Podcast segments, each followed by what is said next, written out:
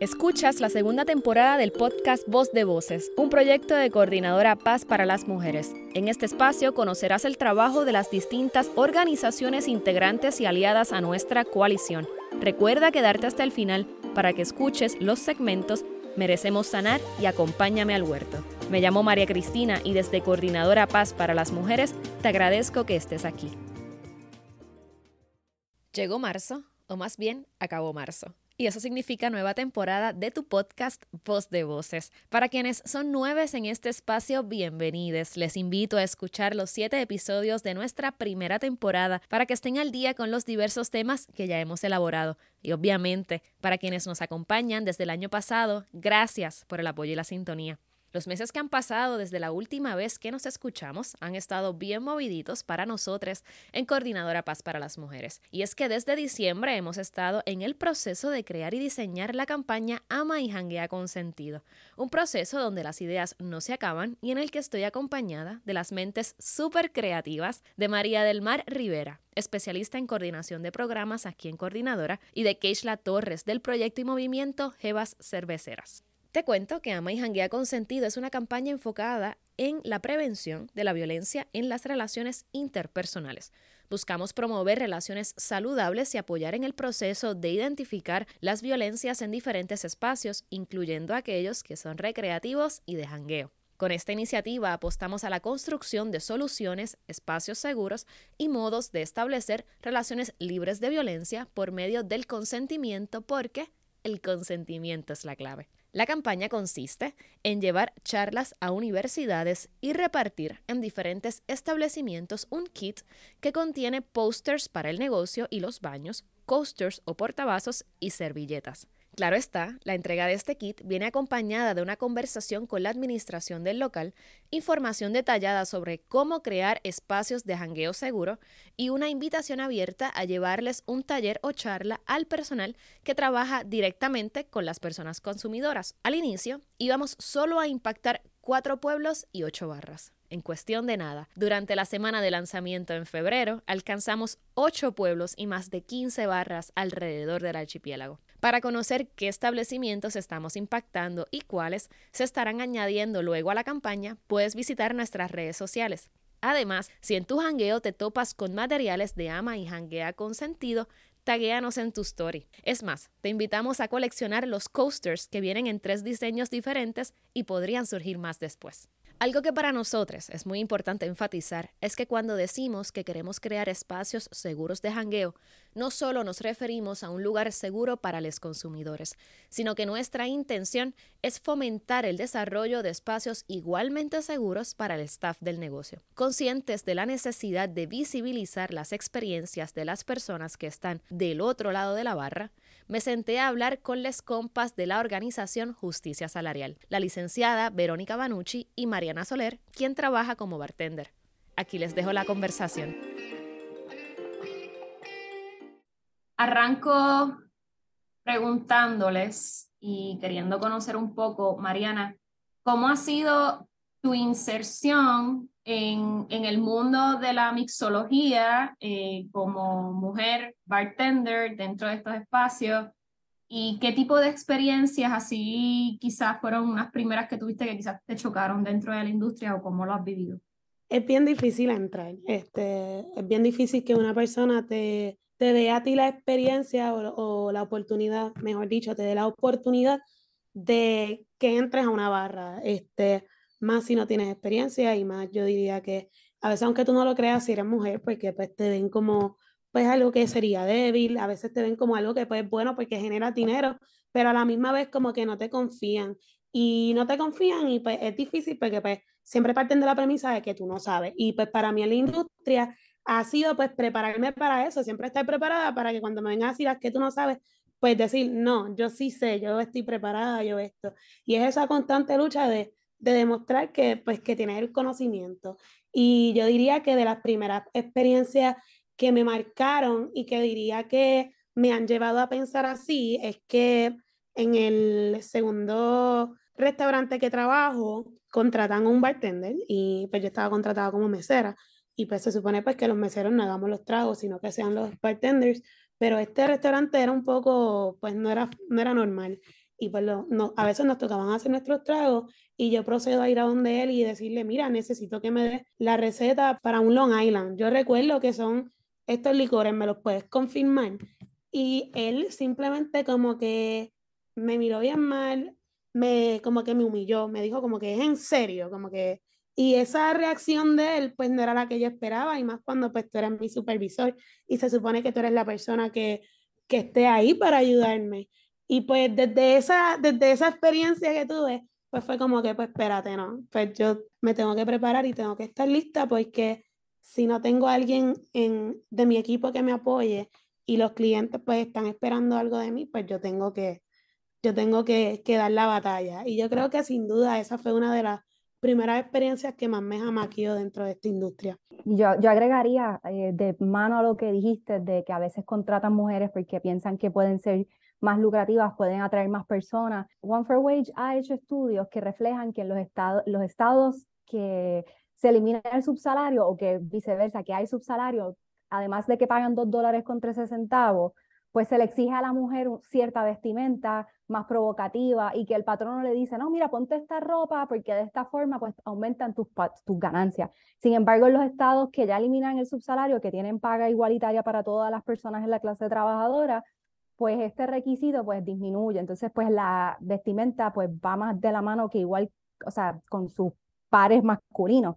Y, muchas veces esto también es una situación que hace que pues, las personas en su trabajo no se sientan seguras que pues que te tengas que poner un trajecito. Eh, yo algunas veces trabajé en promociones de cervezas, que entonces pues también se me exigía que me pusiera cierta ropa, eh, la falda corta, la ropa pegada y todo esto porque se entiende que pues el hombre que cuando va a dejar propina pues está pendiente de, de, cómo una se ve. Exacto, y en adición te, te piden cierto tipo, ¿verdad? Pues tienes que venir arreglada, tu pelo, tu maquillaje, no te puedes ver, tú sabes, como que demacrada, por decirlo así, ¿verdad? Perdonando el español. Si no queremos una persona, pues queremos una persona que tenga una bonita cara, que tenga una bonita sonrisa, que se arregle, que huela bien, porque todo esto eh, te queremos también a ti, pues, de cierta manera sacar el chavo y nos queremos lucrar, pues, de tu apariencia. Y ponerte bonita, y lo pongo entre comillas, a los estándares de los que tenga esa persona, porque cada una tiene su estándar de cómo me siento y cómo me veo bonita. En tu caso,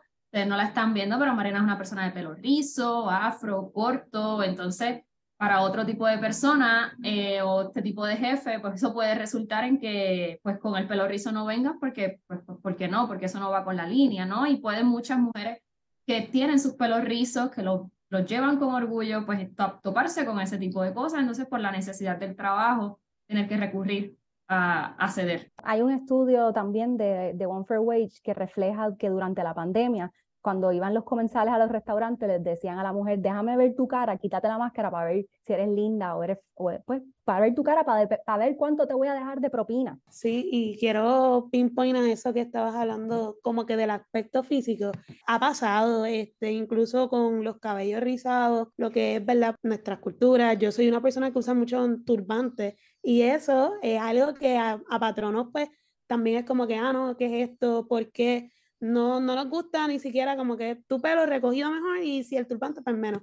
Y pues son formas en las que pues nos encajonan a ciertos estereotipos que no necesariamente, o sea, esto no es porque lo quiero, porque se me bonito, no, para mí es algo que es mío en mi cultura, es algo que a mí me gusta utilizar porque es parte de protegerme más mi cabello. y hay un problema bien grande cuando el cómo una persona se ve influye en, en, la propina y cuando la propina se convierte en la forma de subsistir, pues entonces da más fuerza al argumento que llevamos desde justicia salarial o on fair wage, que todo el mundo debe tener un salario completo porque entonces pues una no está sujeta a todo lo que pueda pensar alguien de, de mi apariencia. Se habla de un quid pro quo eh, de las meseras de, de, que pues si no acepto el acercamiento inapropiado, el piropo, pues entonces pues mi propina se va a ver afectada. Quiero, quiero expandir en, en este tema, porque ese quid quo a veces también nos trae problemas, no aceptamos la propina, hay veces que nosotros podemos comunicarlo a nuestros supervisores porque pues ya lo consideramos que es un poco más. No necesariamente vamos a terminar la relación con esa persona porque nuestros supervisores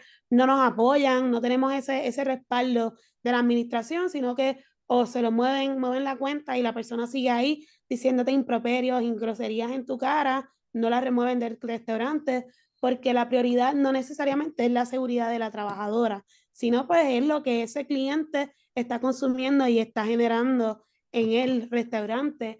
Y en adición, este, que vuelvo pues, al tema de como que de la educación y de todo esto, a veces tenemos personas que no cumplimos con esos estándares, no somos ese, ese estándar bello de belleza que todo el mundo busca, que quizás tienes algunas cosas y qué sé yo qué, pues nosotras no necesariamente dependemos de nuestro cuerpo y aquí viene a que tú tienes que saber hacer esto, tienes que saber hacer este trago, tienes que saber esto otro, necesitas la técnica, necesitas esto, pero nos enfrentamos a que vamos a una industria donde no está preparada para nosotros, donde lo más que te pueden ofrecer es un 2.13, si se sienten generosos es un 2.50 y si es un 5 y si te ofrecen 5 dólares, para ellos ya tú eres, tú sabes, eres lo mejor que pudieron conseguir y no es justo en ninguna manera, ¿me entiendes? porque cuando tú vas a las responsabilidades que tiene una persona que, que dispensa responsablemente alcohol, en este caso que estamos hablando de los bartenders, nosotros tenemos responsabilidades bien grandes, nosotros somos responsables, podemos, o sea, nos pueden acusar civil y penalmente porque una persona se vaya ebria y tenga un accidente. Y toda esa responsabilidad tú la dejas a 2.13, a 2.50. Y cuando personas que tienen los conocimientos no estamos dispuestas a recibir eso, pues nos vamos. Y entonces estamos creando una deficiencia en esa cadena y entran personas pues que no necesariamente les importa la seguridad del cliente, les importa más una propina porque dependemos de la propina como salario y entonces tenemos accidentes masivos o, suben las tasas de accidentes, tenemos más personas ebrias en las carreteras, pero podemos resolverlo con algo tan sencillo como tratar bien a un empleado, darle un buen salario a un empleado, tratar dignamente a un empleado y ese empleado no va a depender de que la persona que quiere seguir alcoholizándose le dé más dinero para él negligentemente venderle un trago. Yo estoy súper de acuerdo que por 2.13 se le exige un montón a los bartenders, a las meseras, y es un trabajo bien difícil porque mientras todo el mundo está jangueando, las meseras, las bartenders están trabajando y están trabajando con una población de personas que muchas veces están bajo las sustancias, bajo alcohol o bajo cualquier eh, pues, sustancia controlada de su preferencia, porque pasa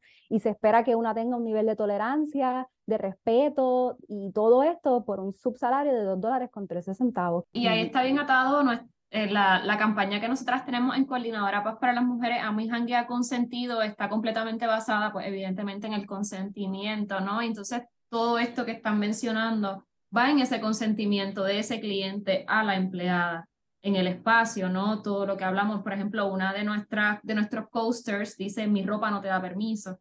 Y eso se puede aplicar a, un montón de cosas, desde lo que ustedes están mencionando, como las personas en el staff, como las personas consumidoras, porque, bueno, se, se tiene esta noción de que si llevo mucho escote o lo demás, pues te estoy dando un cierto tipo de permiso sobre mi cuerpo. También está eh, otro de los coasters que tenemos, dice si está borrache no puede consentir. Entonces eh, es ver cómo e, ese tipo de comportamientos que los vemos tan común en cualquier espacio de jangueo, por más seguro que sea, pues es así que se da. No, y ese si está borrache no puede consentir, va para ambos. Si está borrache no puede consentir que yo le dé otro trago porque ya eso está, ya yo no estoy cumpliendo mi trabajo de una manera responsable.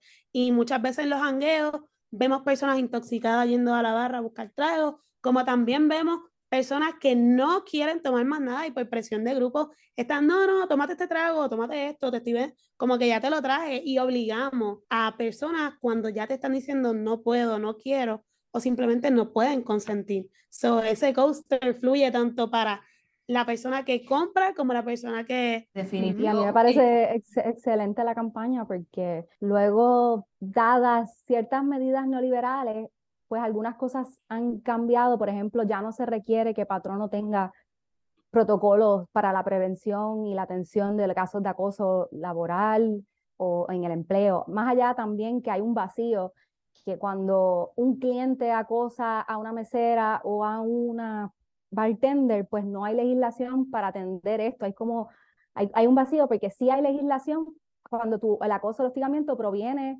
de patrono, de compañeros de trabajo, pero cuando un cliente viene a donde mí, lo único que puede pasar es que el patrono detenga esa situación y pero como mencionaba Mariana, muchas veces pues simplemente o lo mueven de mesa porque están pensando en las ganancias del restaurante y no están pensando en la seguridad de las trabajadoras. Yo cuando, cuando estuve yendo a algunas barras, estas esta experiencia fue específicamente, me la contaron en Mayagüez. La muchacha bartender con, con la que me presento no conocía la barra, una barra nueva, todo cool. La chica me empieza a contar de las experiencias que vive semanalmente en ese espacio. Como por ejemplo, una persona llega, identifica que ella o alguna de sus compañeras está trabajando, va, se emborracha en otro lugar y llega cerca de la hora de cierre. Que ha pasado muchas veces, entonces llegan a acosar. Otras personas que entonces esperan a que estés cercano a cerrar el negocio y, y, se quedan en el área esperando a que ellas salgan del turno de trabajo. O eh, este caso en particular que ella me cuenta era que esta persona le preguntó su Instagram y ella le dijo que pues que no se lo iba a dar, que no lo conocía, que no tenía por qué darle su Instagram. Él le insistió, ella se mantuvo firme en que no.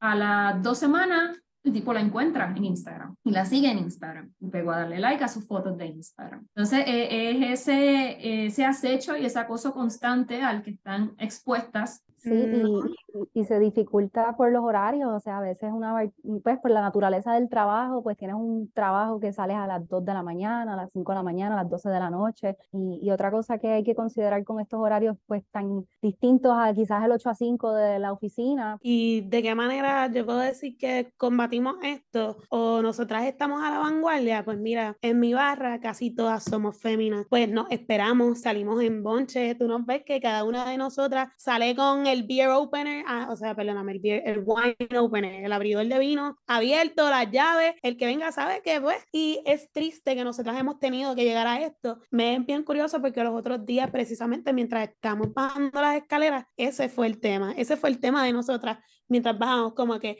¿y qué nosotras hacemos si algún día nos pasa esto? Y pues es bien triste que tengamos que siempre salir así. Tenemos personas que, que hacen eso, que dan, y pues nosotras, entre nosotras mismas nos decimos, mira, este tipo ya es como la tercera vez que viene, viene cada semana, viene tal día porque sabe que yo trabajo, como que por favor, véame. Y cada vez que lo, que lo vemos, siempre estamos pendientes porque pasa.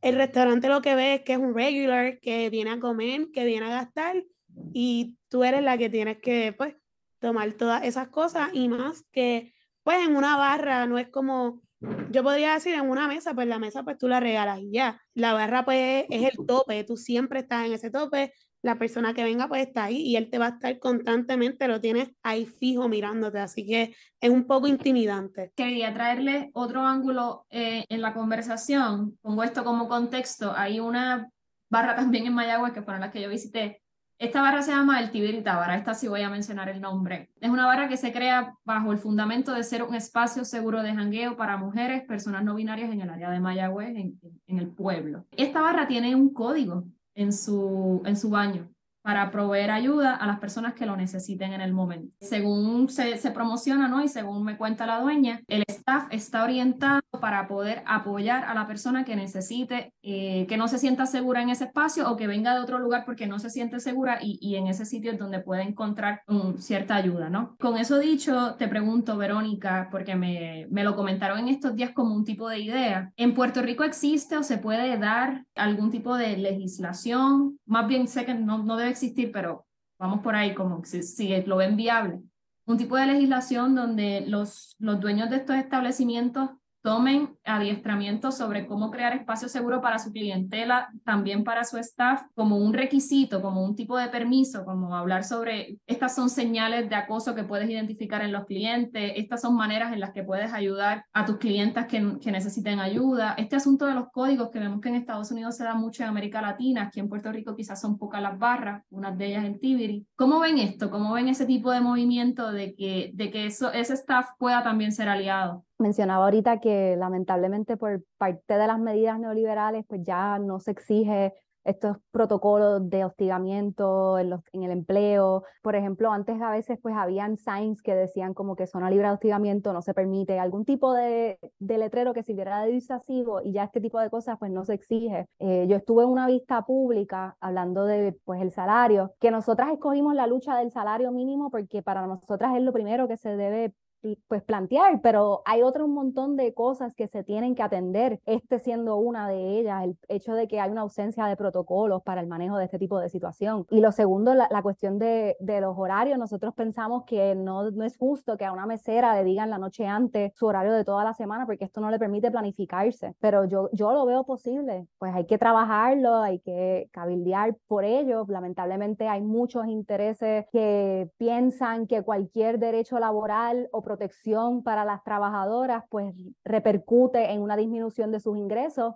Hay una asociación de restaurantes en Puerto Rico, hay una asociación de, de, industriales, de, de MIDA, que cualquier tipo de medida que le ven de, este, de esta naturaleza, pues la aboga en contra. Este, yo pienso que sí se puede hacer, estoy dispuesta a comenzar a plantear la, la conversación, pues como ahora mismo estamos también pendientes del proyecto del Senado 754 para eliminar el subsalario, que quisiéramos que todas las personas que trabajan en la industria del restaurante a base de propina ganen el mismo salario que el resto de la clase. Y pues por estas mismas presiones de estos sectores patronales, el proyecto lleva desde el año pasado engavetado. Yo, a mí me gustaría, obviamente, eh, que tuviéramos unas condiciones seguras para todas las trabajadoras, desde protocolos para prevención, desde legislación que preveyera para casos de que un comensal haga un acercamiento inapropiado a una mesera o a una bartender. No lo, no lo hay. Tenemos que aspirar a eso.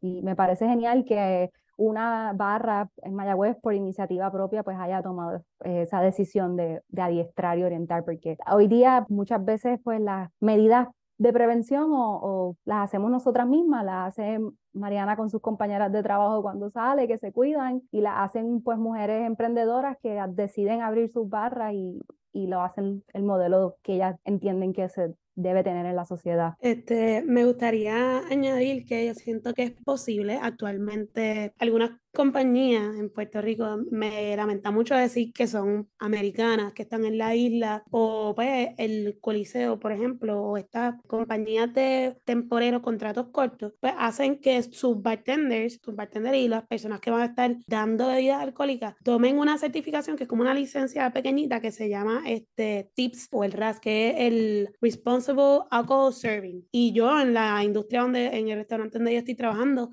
cada tres semanas a nosotros nos ponen a tomar una prueba para ver cuán aptos nosotros estamos para dar de manera responsable bebidas alcohólicas, nos hacen preguntas que si cuánto por de alcohol puede tener esto, quién se pudiera emborrachar más, cosas así, o sea, quién tiene un, no emborrachar más, esa palabra pues quizás no está apropiada, sino quién tiene menos tolerancia, quién tiene, quién puede presentar un por ciento de alcohol en la sangre más alto y cosas así. Y yo pienso que si, ¿verdad? Pues primero que todo, pues estamos contra, contra esta institución y todo lo que dijo, ¿verdad? Pues aquí Verónica le hago eco porque pues estamos viendo que estas son compañías americanas que tienen esto, que lo hacen en Puerto Rico, pues porque son parte de los estándares y de las normas que ellos tienen. Son muy pocas las compañías puertorriqueñas o empresas puertorriqueñas que ponen este tipo, ¿verdad? Pues de, de pruebas o de entrenamiento, de requirement para sus, ¿verdad? Pues para sus profesionales que están ahí trabajando. Y yo pienso que si alguna, eh, si se hace una legislación de esta manera o si esto se llegara a poner así, pudiéramos, o sea, no es tan difícil porque ya se hace, ¿me entiendes? Ya esta rueda está girando, ya hay empresas que le están dando training a sus empleados cada tres semanas en una computadora, tienes que ir a coger un quiz, así que no creo que sea difícil que podamos añadir una pregunta sobre este consentimiento o cómo puedes detectar este tipo de situaciones o cómo responder a este tipo de situaciones. Y me gustaría pues que este ejemplo se copiara en múltiples, ¿verdad? Pues empresas puertorriqueñas y que le enseñemos al personal que nosotros tenemos dando cervezas, dando bebidas alcohólicas, cómo darlos de una manera responsable. Creo que con esto le damos un buen círculo a la conversación, aunque sé que es un tema del que podríamos estar hablando mucho rato más porque tiene sus distintas variantes. Y eh, Verónica, gracias por, por hacer que el, que el Junte se diera con Mariana. Mariana, gracias por estar disponible. Desde Coordinadora Paz para las Mujeres seguimos mucho la lucha de justicia salarial, así que nosotras tienen una aliada, eh, unas aliadas porque somos muchas en la coalición. Así que gracias por, por el espacio de conversación y por estar presente con nosotras. Sí, gracias por la invitación y, y por la, dar pie a la conversación, dar paso a la conversación. Ahora nos vamos con Ada para el Centro Paz para ti en Adjuntas, para el segmento Acompáñame al huerto. Hola, te saluda Ada y Sasha del Huerto Comunitario del Centro Paz para ti en Adjuntas. Hoy queremos hablar del huerto comunitario y cuál es su aporte.